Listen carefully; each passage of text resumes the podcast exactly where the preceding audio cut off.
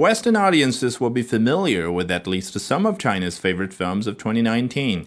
Superhero flicks Avengers Endgame and Spider Man Far From Home make appearances, as does the latest installment of the Fast and Furious franchise. Other titles may be less recognizable. Ne Zha, an animated fantasy adventure, made more than $700 million at the box office. The Wandering Earth, a sci-fi thriller, brought in 690 million US dollars. Of the 10 highest grossing films in China last year, only 3 came from Hollywood. The rest were made locally.